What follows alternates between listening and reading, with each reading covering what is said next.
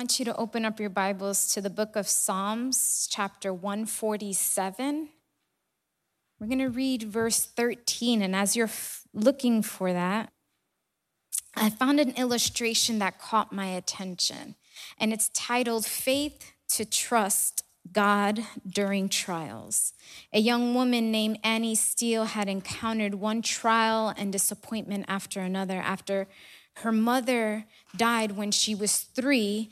At 19, she suffered a severe hip injury that left her invalid.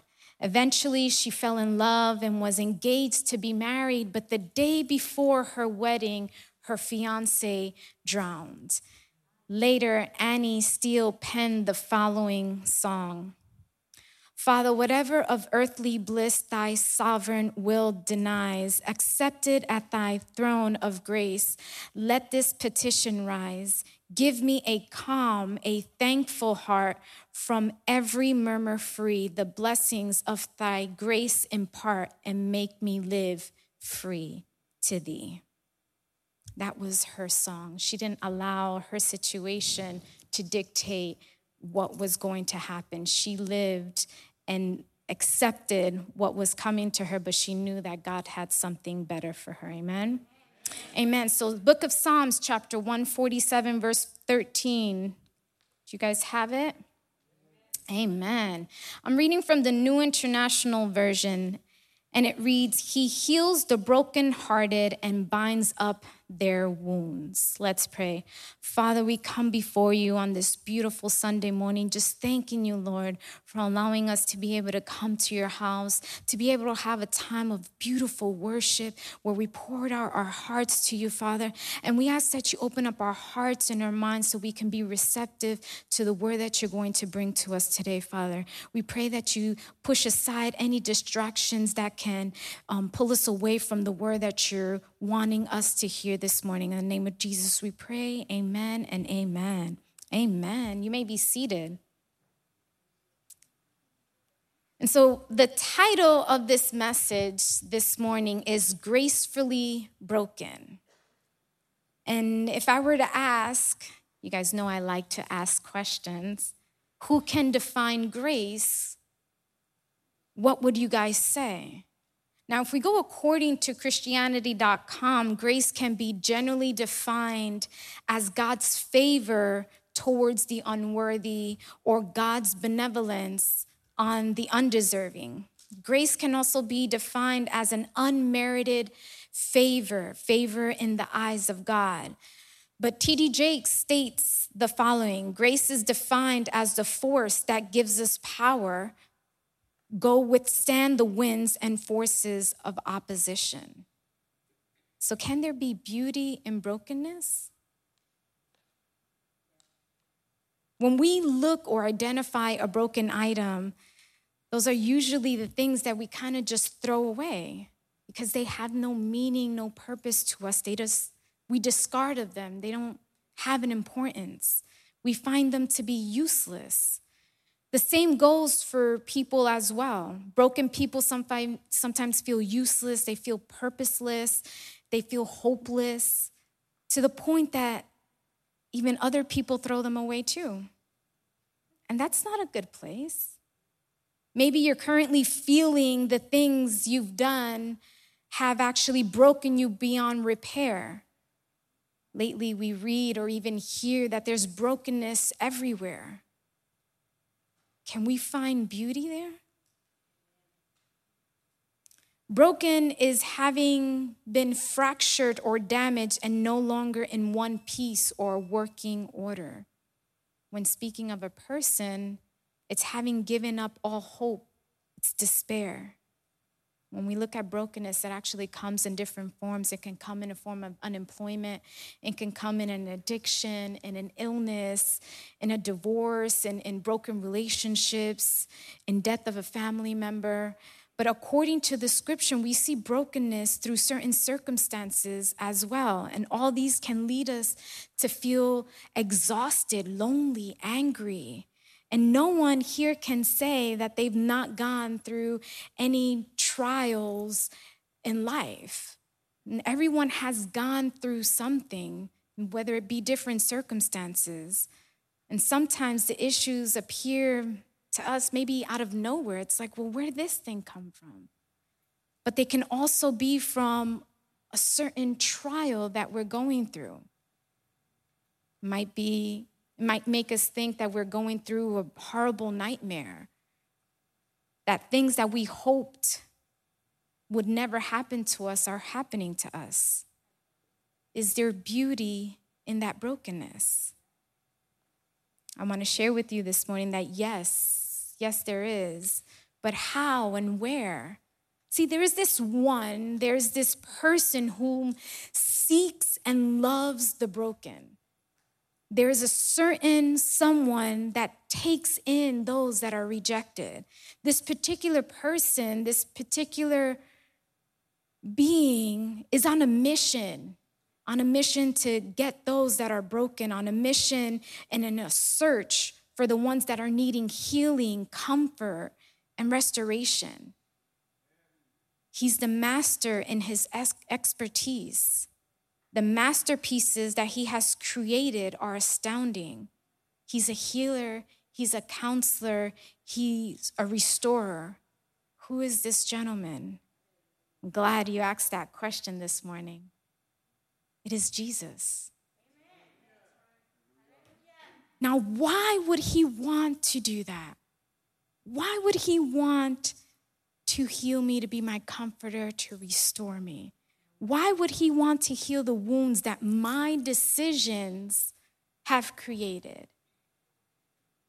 Why would he want to comfort the hurt that my spouse or my family has done in me?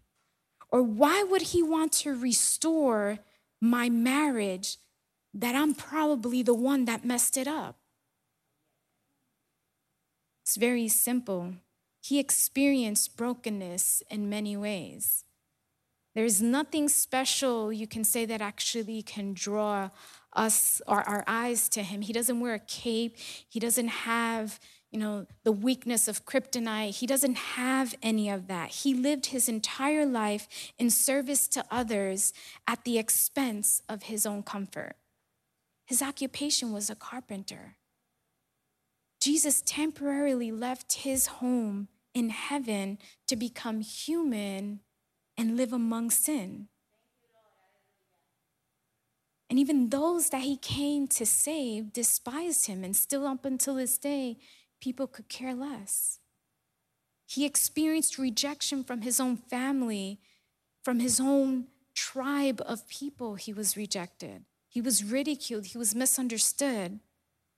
He experienced the uttermost brokenness, his death on a cross for nothing that he deserved, but it was to assure that you and I can live with him forever. This is the ultimate example of brokenness. This is might be why he feels so close to those that are brokenhearted because he experienced it, he felt it, he lived it. But I want you to open up now to the book of Psalms, chapter 51, verses 1 through 12. Jesus wants to make sure that you're never alone, no matter what life throws at you. So, Psalms 51, verses 1 through 12 reads Have mercy on me, O God, according to your unfailing love, according to your great compassion, blot out my transgressions. Wash away all my iniquities and cleanse me from my sin. For I know my transgressions, and my sin is always before me. Against you, you only, have I sinned and done what is evil in your sight. So you are right in your verdict and justified when you judge. Surely I was sinful at birth, sinful from the time my mother conceived me, yet you desired faithfulness even in the womb. You taught me wisdom in that secret place. Cleanse me with hyssop and I will be clean. Wash me and I will and I will be whiter than snow. Let me hear joy and gladness. Let the bones you have crushed rejoice.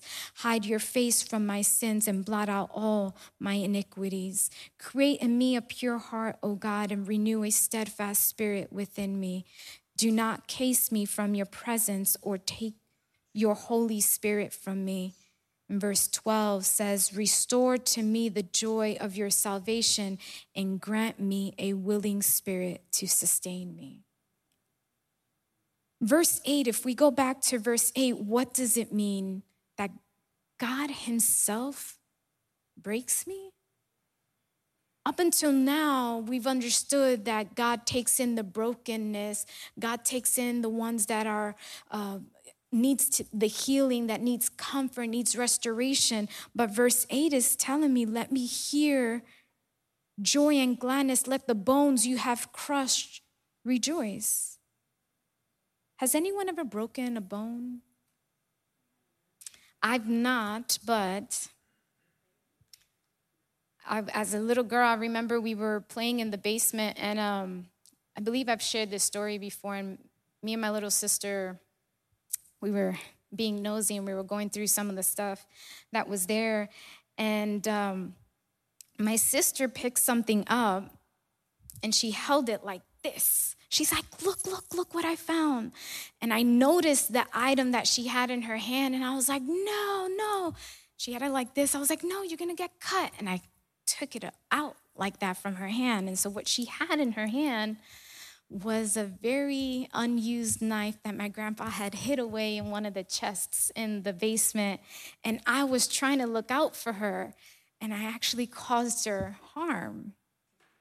And um, she actually sliced this part of her hand, and my mom comes running down. And for those of you that had uh, three kids back to back, um, discipline is very firm and so we were brought up under the understanding that um, you make your sister cry and you're going to get it because you're supposed to take care of your sister. That's how my mom brought us up.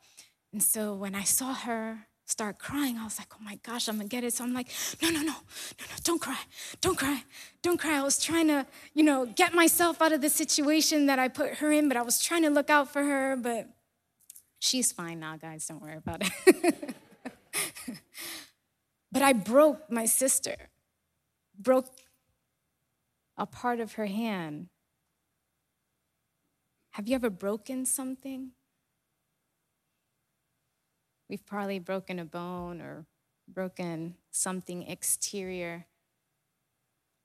But what about an internal brokenness that starts on the inside, in the places where really there's not anyone that can actually identify that you're actually broken. I mean, I can be broken in this moment, and you looking at me might not even be able to identify it, right? It's that type of brokenness that we want to hide from God. It's like, no, no, no. I can take care of this on my own. I don't need the help of anybody. I don't need my pastor to come to me. I don't need my leader to tell me anything. I don't need God himself to intervene. I can I can do this. Adam, that's what he did. He messed up, he sinned, he fell short of the glory of God. And once Adam's eyes were open, he hid from his wife and he hid from God. Adam had an internal brokenness.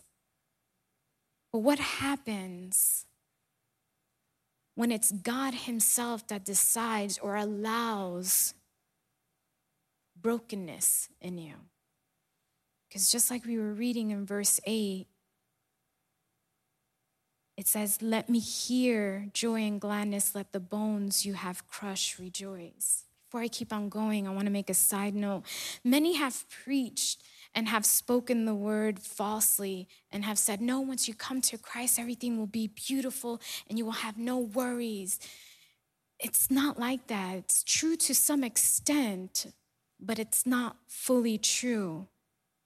But there are times in our lives in which He allows brokenness for a reason. Many times, People find themselves in a lot of trouble and confusion because of what other people have said falsely. And that gets them in a place to where they can't even make the proper decisions. It even has called people to move away from God because how can you know, he allowed this brokenness in my life, in my situation, and he supposedly loves me. This is where I want to focus on today. Who has experienced brokenness? If you haven't, if you're young, give it a couple of more years. Some people even might be asking, is there even a point to my brokenness? Is there a point that I'm living the way I'm living? Is there a reason why my husband has left me? Is there a reason why my son or my daughter has decided to move away from the feet of Christ? Is there a reason why my family does not talk to me? I mean, some people under, look at it and think, well, this is cruel. How can I believe in a God that allows these things? I, I just don't get it. Does God want me to suffer? He wants me to go through pain while I'm actually trying to serve Him. Some have had an experience in which they've gone up to them. They're like, Brother, how are you? No, no, no. I am blessed, saved, and sanctified. There's nothing wrong with me. It's like, What? It's like, no, no, no, I have no problems whatsoever. Everything's beautiful and color of roses. It's, it's just great. What they don't realize is that God has thrown things at them to get their attention, and they don't even admit it. The life of Job, his life, this guy had everything. Everything. He had wife, family, he had a good job, he had a nice home, he had a land, he had animals. What happened? He was righteous, he was wealthy, but God allowed him to be broken. And he was doing everything right. See, in our brokenness, we seem to miss the big picture, which is what God is wanting us to see. Even in the moment of brokenness, God has a better plan. When we go to the book of Jeremiah, when he's calling Jeremiah, the Lord tells him in chapter 1, verse 5 of Jeremiah Before I formed you in the womb, I knew you. Before you were born, I set you apart. I appointed you as a prophet to the nations. His plans are better than ours. He knows everything.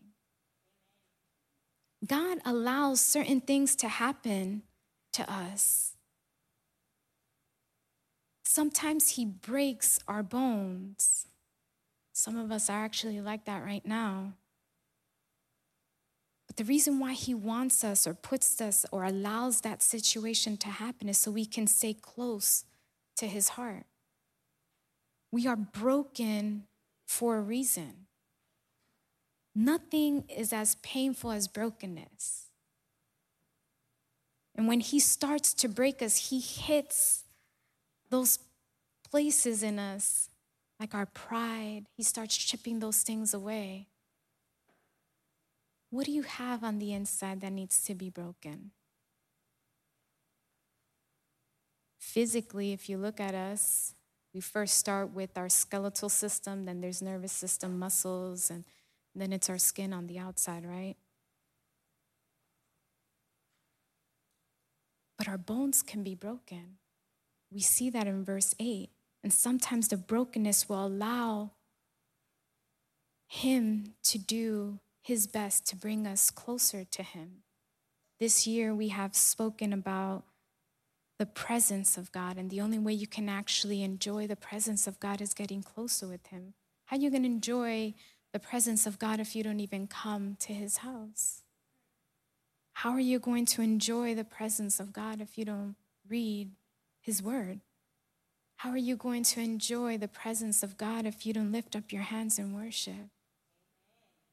See, so he actually has to allow brokenness so he can recognize that, hey, it's not me.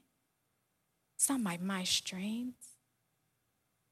It's by his grace. We are gracefully broken. In the book of Psalms, the writer of this chapter was King David. And as you know the story of King David, he was once a shepherd boy. And so he knew that there was a process with the sheep when he was a shepherd. And for many of you that are animal lovers, this might sound a little bit harsh, but this is what they would do when they were in this time. There was a reason or purpose for brokenness when dealing with sheep. Now, sheep move with herds. They're not independent, they move all together. And if one decides to do something, maybe the other ones will actually go and follow them. They don't really have their own opinion, they kind of have like a, a group thing, and they all make the decision to move. What happens when one of these sheep decides, oh, well, I have my own opinion, and I'm not going to listen to what the shepherd is saying? And they probably think or say, well, I'm going to cut loose from this thing here. I don't, I'm not going to follow my shepherd. I'm going to do whatever I want. I'm going to make my own choices. I'm my own person. I can decide where and when I can come and go. And they start moving away from the herd. Sounds similar to people that follow Christ too, they don't really want to to follow his instructions to follow his direction. They're like i'm my own person. I can i can do this my own way god. I'll i'll let you know when to come into the picture. And they're like no no. You have other ones that like go to church why am i going to go to church they talk about people when they go in there have different scenarios that might be going on. But going back to the sheep, the sheep has decided to move away from its herd. And this shepherd has caught this sheep leaving multiple times and brings him back. The, shepherd will not leave that sheep. There's a reason why there's a staff. That staff is there for correction. And so he'll go, he'll bring the sheep back, and he'll make sure that he's in the correct place. But the sheep, for some reason, keeps on deciding that this is not where I want to be. This is not where I feel comfortable. This is not where I feel like I need to be in this time of my life. Or this is not where I'm choosing to be. And the cycle for the sheep maybe might be something that at one point happens every quarter, then maybe monthly, then weekly, maybe then daily, to the point where the sheep is surrounded by wolves. And the reason why the wolves have surrounded the sheep is because they have learned the pattern of this sheep and they know when they can grab it at his weakness without him being around his shepherd.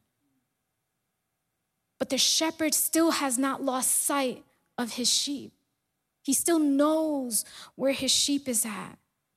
The shepherd puts his life on the line and actually goes more, goes beyond his job title and puts his life there and to go and to capture the sheep. And when he finally goes and gets them from the mouth of the wolves, he brings them to him. And he does something to stop this bad habit. He does something to this sheep that will make this sheep recognize what he did was wrong. What he does with this sheep is he breaks his leg. But instead of breaking his leg and leaving him like that, he breaks it, immediately binds it, and puts it and sets it and puts oil on it. And then after he does that, he puts the sheep on his shoulder.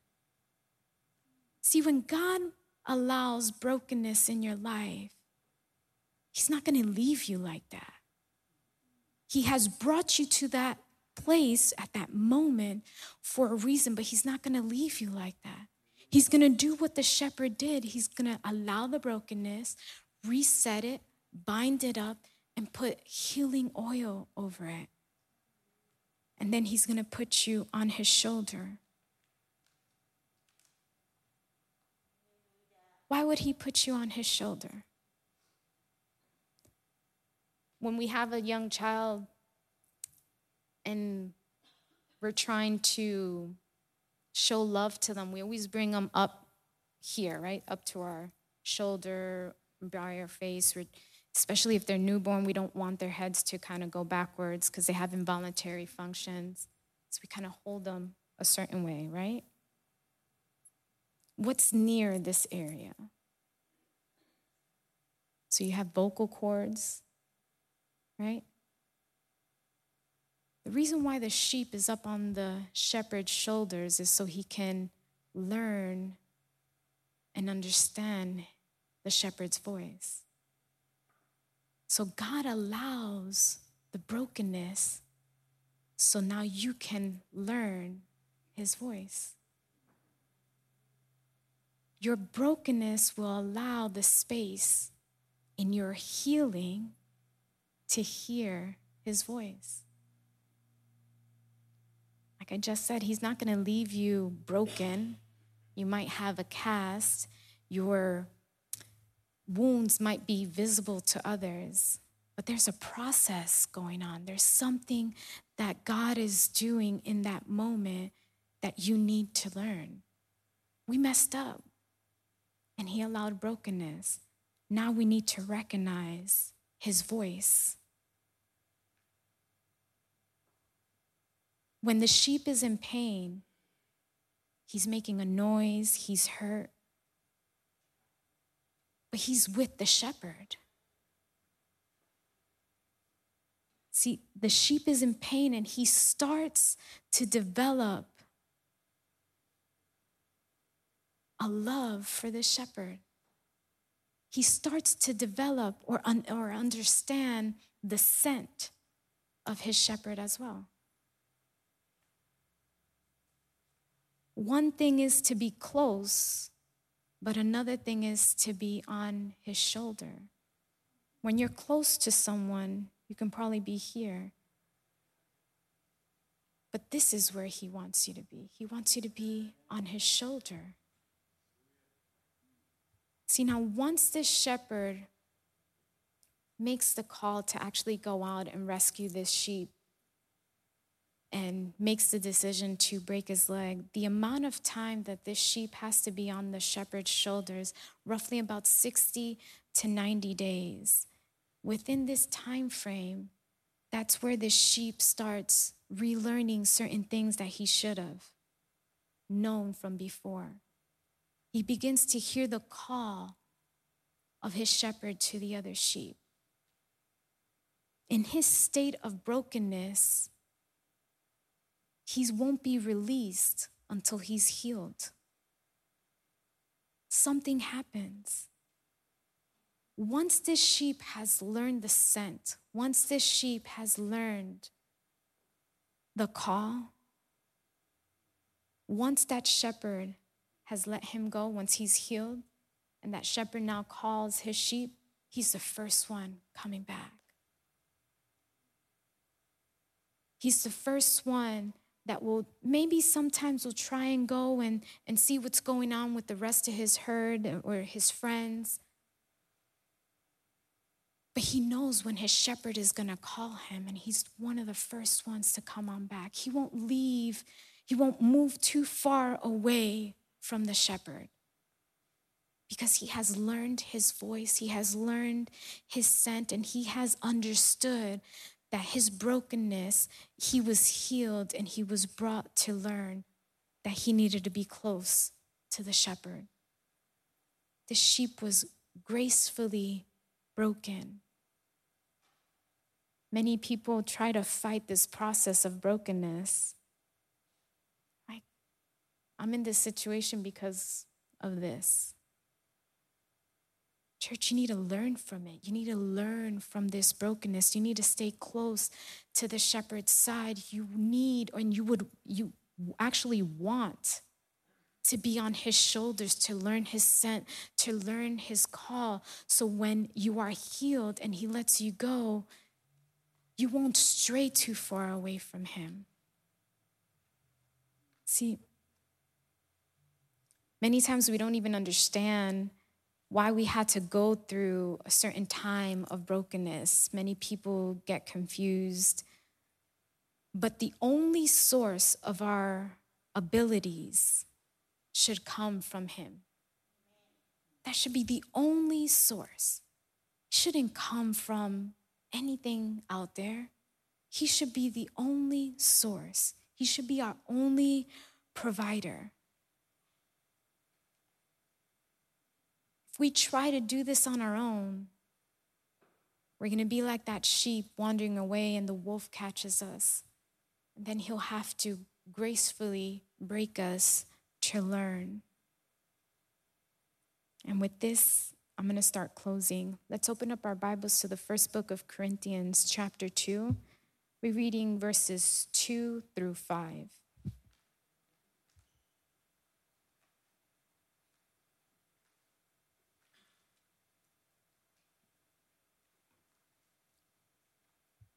First Corinthians 2, 2 through 5 reads, For I resolved to know nothing while I was with you except Jesus Christ and Him crucified. I came to you in weakness with great fear and trembling. My message and my preaching were not with wise and persuasive words, but with a demonstration of the Spirit's power. So for excuse me, so that your faith may not rest on human wisdom, but on God's power. We need to understand, we need to comprehend that it's not by our own strengths that we can do what we do daily. It's not by my strengths. Just like this verse was saying, we should know that it's through him. It's because he was crucified. It's because he made a decision to die on that cross for us. And for this reason, we are to come to him. For that reason, we owe it all to him. Many times we are boastful and, and, prideful, and we're like, I don't need that. I don't need to go to him. I got what I have now because I work. There is a time in which we will need to be gracefully broken. And this is God coming to us and telling us, son, daughter.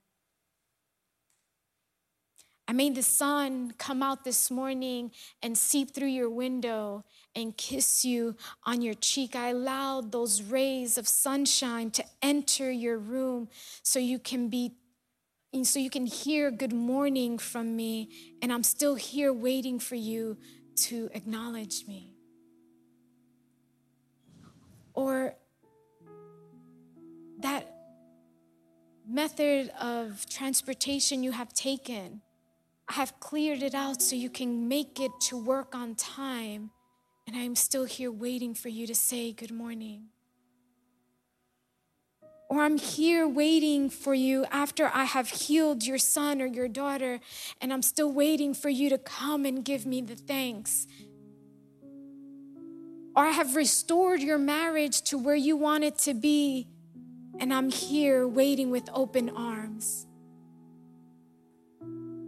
Sometimes we need to be gracefully broken. But to be gracefully broken, there's a key point we need to be an empty vessel, which means surrender. When we surrender, we give it up, we concede, we sign things over.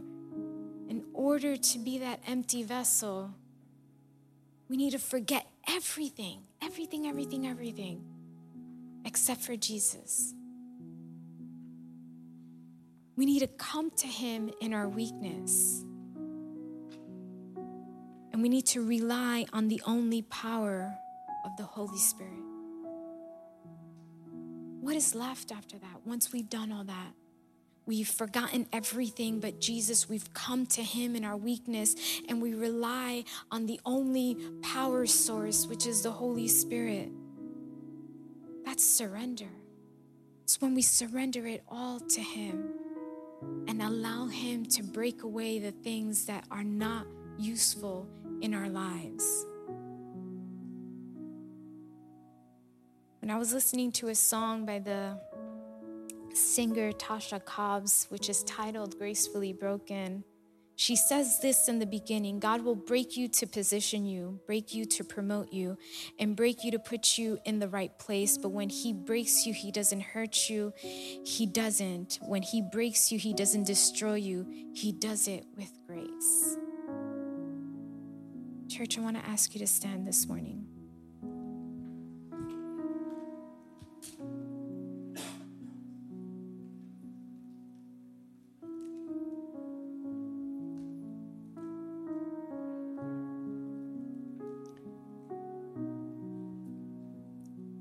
when we go through a certain situation, it always seems that that's the only reason why we come to the foot of the cross. That really shouldn't be the only reason why. We should worship Him at all times, no matter what we're going through. My kids are healthy and in school and have the best grades, I'm gonna worship Him my husband is able to have a job and financially support us, I'm going to worship him. My family is good in the foot of the at the foot of the cross, I'm going to worship him.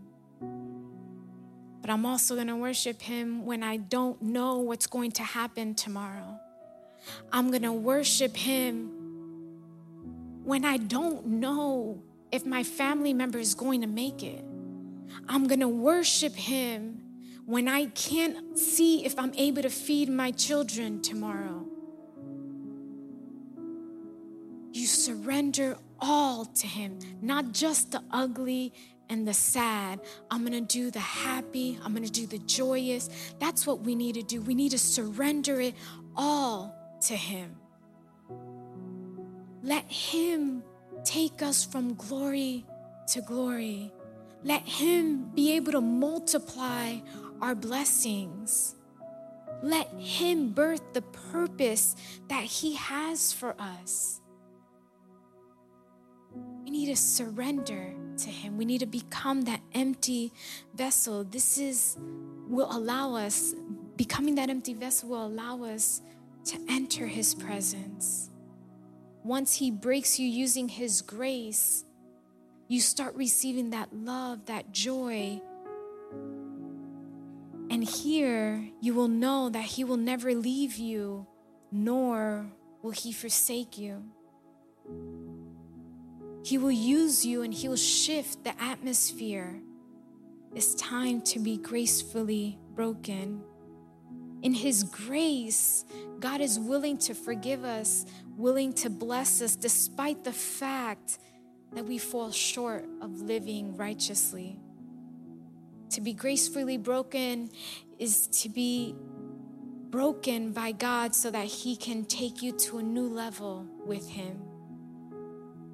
To be gracefully broken means to be broken so that God can be the one to promote you and put you in a place in which you can experience newer blessings, bigger blessings, and be used by Him.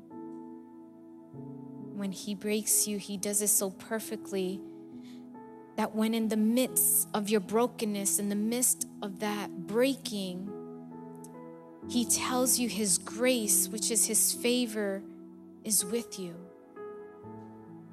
When God uses grace to break you, it means that He is about to add favor into your life.